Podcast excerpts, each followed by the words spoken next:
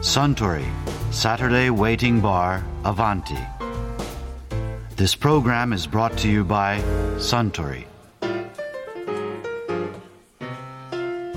スタンウイスキーいつものかしこまりました。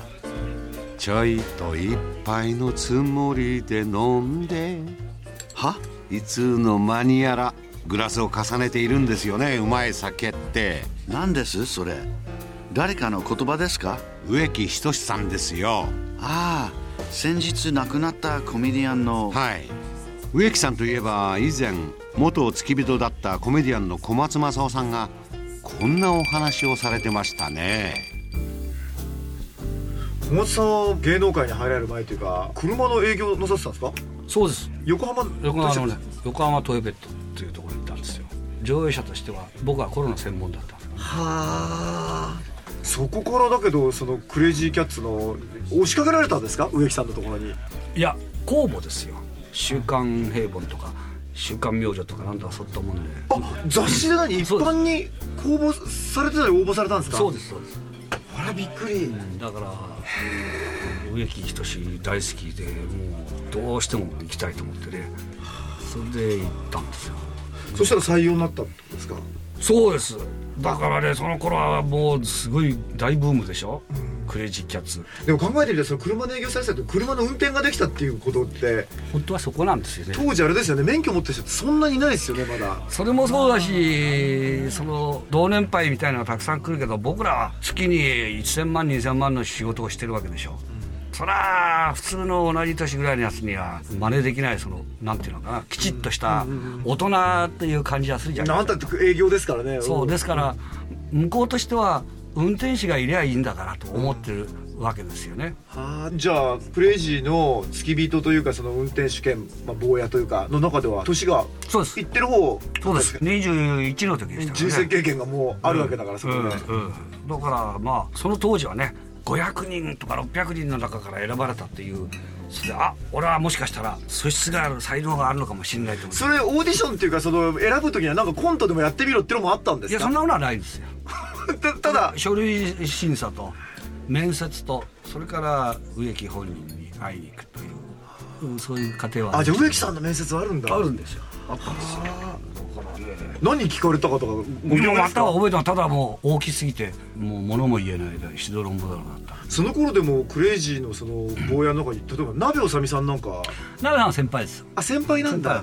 うんだから鍋さんが一人その独立するというようなことで一人補欠という意味もあった。んですあちょうど鍋さんがじゃあちょっと名前が出てきたぐらいの頃。そうです。ねはあそれじゃあ一番忙しい時の植木さんにずっと付き合っておられるっていうか。それはすごかったですよもう1週間まとめて6時間ぐらいしか寝られないだから寝てない日が2日ぐらいあってっていうようなことがありましたからね。あの頃はピークだったでしょうね、なんかその頃ご曲になってこういうのしたらすげえなと思われたことありますか、うん、事務所へ行ってね、うん僕もそうだったんですけどそれは親父の親父って植木のやつを見てて同じことを言った経験があるんですけどね、事務所の近所で仕事をしててマネージャーは後ろ向きでスケジュール表を見ながら「ああね時間がないんですよね。あここならあります。夜中の1時から朝の6時まで空いてますけど後ろから行ってパチン！と殴ってましたよ。それは寝る時間だろみたいな。そんなこと言ってらんのかって。それで週に6時間しか寝れないそうですね。だってレギュラー4本抱えててそれであとは全部映画に持っていくでしょ？映画年に3本4本。1本 2, 2ヶ月かかるとしては3本だったら半年ですからね。でも小松さんは全部それに付き合われてるわけでしょ？そうですね。うん、うわ。同じですよね睡眠時間。そうですよ。もう全くそう。体壊されませんでしたその時？だから体が丈夫っていうのはやっぱり第一条件でしょうね。でその植木さんに自分は実は運転手として来たんじゃなくて本当は役者になりたいんだってコメディアンになりたいんだからなんかやらせてくれとどっかでアピールされたんですか？いやいやそれがねあのそんなことないんですよ、後になって言うんだお前が役者志望だとは思わなかったと 後でね、うん。それでもう一人池田君って言うんですけどね僕はね彼のいたおかげで僕もなんとかなったと思う。これはすごかったですよ。その気遣いっていうか。俺今まで見た中で日本一の付き人かもしれませんねそれはだハレンチというかね、そのフレンチ恐れを知らない。恐れを知らない、うん。うん例えばね山の中へロケ行くですよ、はい。映画のロケなんだ、ホラー吹き対抗機でも御殿場の、そうすると毎日って弁当なんですよね、仕出し弁当、じゃあもうこれ飽きちゃったねってひ一言聞いたらそれは近所の民家に飛び込んで「あ私あの実は植木仁の弟子でございますこの通り台本ご覧になってください。今そこでロケやっておりますが植木がどうしてもサンマを焼いてほしいとこう言っておりますんでサンマあったら焼いてください」頼むんだ。頼むそこらの民家に飛び込んで。でいないんだね。ちょうど2時間も3時間も。うん、それ池田さんがどっか行っちゃっててね、うんうん。そしたら昼飯時わっさわっさわっさわっさ担いできたらサンマとかそういうものを用意して味噌汁も。これはすごいうんそんなことはまあ序の口ですね。あ序の口？序の口序の口。だからそれで台本をねそして2人だから相手をしてくれ、セリフを覚える。だから1冊しか台本ないでしょ。で36ページのとこやるって言うと2人で奪い合いですから見てる前で。親父が見てる前で。俺がやる俺がやるっつって。ああもう練習の相手もしたくてしょうがないしたくてしょうがない、うん。じゃあ、うんお前ここまでやる。俺はここまで読む。とかってねだからそれをじーっと見てたんですよねその宮城は。それでどこでどうしたか知りませんけどとにかくプロデューサーとかディレクターとかっていうところに行くと「こいつは面白いよおいこの間の話してやれ」とかって言ってそういうチャンスをいっぱい与えてくれたということ。だ。から芝居があった本読みある。準主役みたいな人が今日は忙しくて来れませんので代役で一つお願いします。おい小松やれ。こいつうまいよつってもう大勢その50人もいる人たちの間で本読みの相手させられてそれで自分が出る芝居の時は必ず仲良く頼めって言ってくれるし。だからそういうのは少しずつ見てくれたんじゃないですかね。植木さんっていうのはでも師匠がいるかっていうと one and only っていうかもうバンドマンからそのクレイジーやられて誰かの坊やをやっておられた時代っていうかそういうことで上がってこられた方じゃないですよね。誰かに弟子入りしたとかいうことがあるんですよ。実はそうなんだ。声楽の先生について。だから「スーダラ節」なんか歌うっていうのはものすごい抵抗を感じて嫌だって言い続けたんですよ。あじゃあ本当に歌を歌いたかった方なんですね。それはもう立派な発声。で声いいですもんね。もう無知で叩かれながらしごかれた。んですちょっとお名前忘れましたけどね。そうなんだ、だから完全に声楽っていうの方ですよね。それで「スーダラ節」を歌うったらどうにも我慢できないってこういう歌がって言ってるとそのお父さんがあのお坊さんで、そのセリフはなかなかいいって言って親父これは嫌だって言ったらね分かっちゃいるけどやめられないわね。宗教の教えに沿ってるっていう。まあそうなのかもしれないけど、うん。だかな。いならいいじゃないかって言われて踏ん切りついたっていう話があるんですよね。お父様って筋金入りのなんかそうです。方ですよね。戦争中からこう投獄されたりとか、それでじゃあこういろいろチャンスを与えられてなんか例えばテレビの配役とかコントとかうん。出られるようになったってことですか、そうですね。最初になんか例えばコントでこうメインでこうなんだろう淀川さんの真似とかなんか出られたのってご記憶ですか？これは坊やの時やってるんですよ。はははですからあれはもうあれに関しては30年もやってたんですね。はこれがね忘れもしません。梅田駒劇場っていうのがあるんで、はいはい。大阪の、はい、そこでクレイジーキャッツが5月訓風公演っていうのを必ずやってたの、うんうんうん、毎年もやってる毎年やってた、でその時に、えー時代劇をやったんですよ。桂小五郎みたいな話を、それで普通は10分休憩を取ってでそのまま全部時代劇から着替えて演奏会、白いあの例のユニフォームに着替えて演奏会をやる、ところが花さんが初日が空いて23日してあの休憩時間がどうしても気に食わない、なんかでつながってそのまま着替えて出てきたい、流れが止まるからね。止まるからっていうね、うん。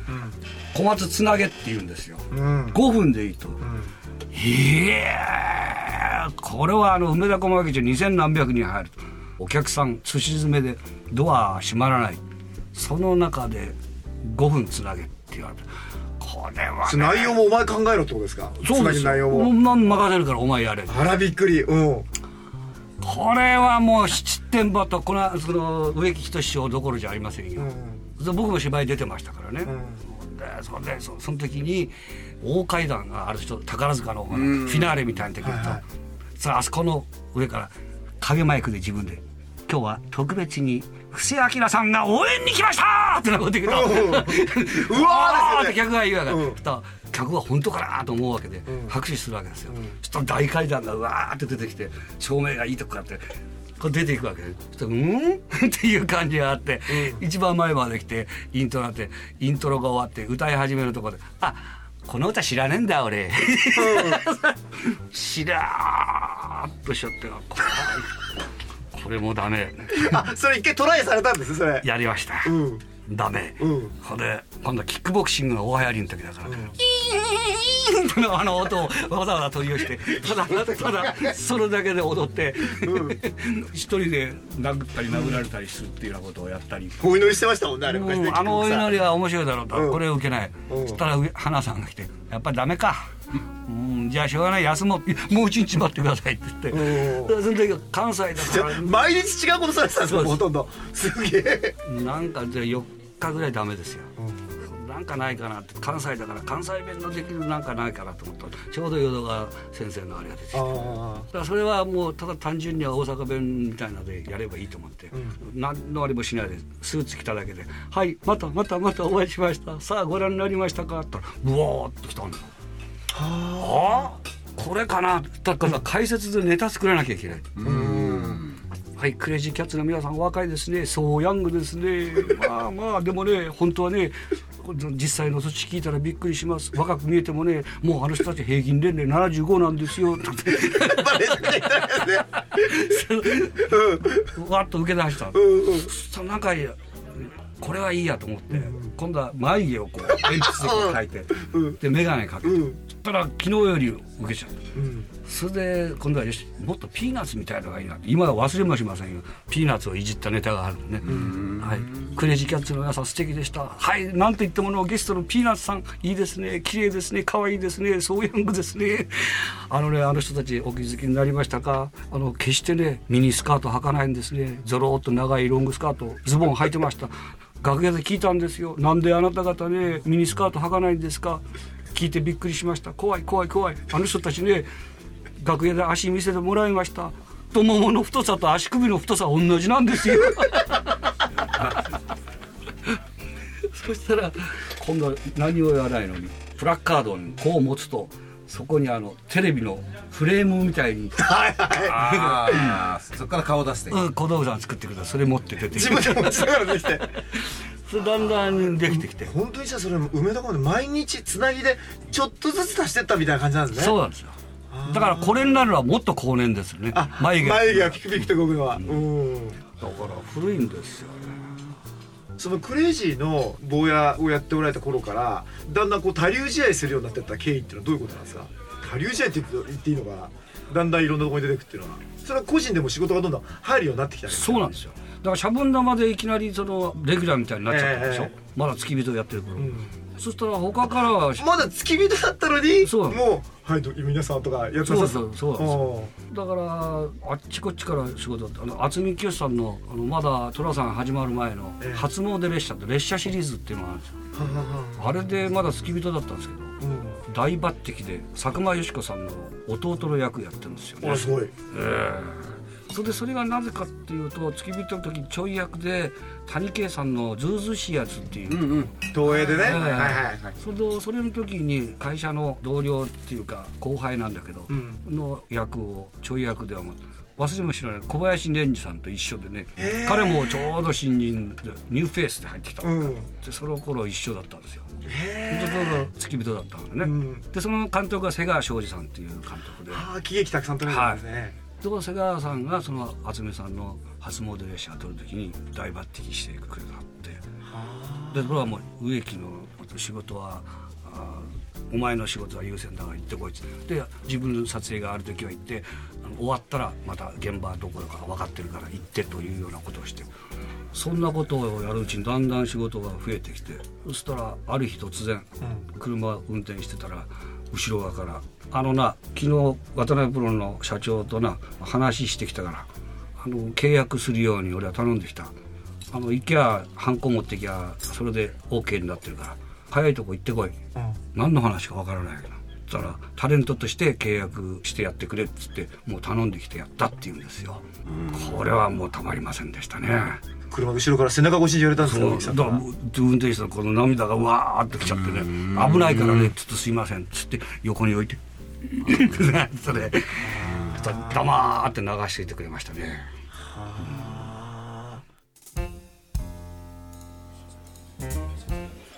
いやー小松さんのお話ジーンときましたね。あスタン同じものをもう一杯。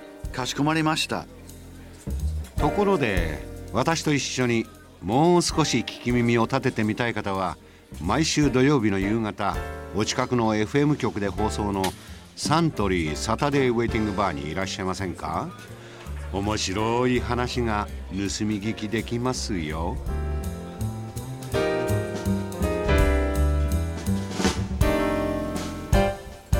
Suntory, Saturday Waiting Bar, Avanti.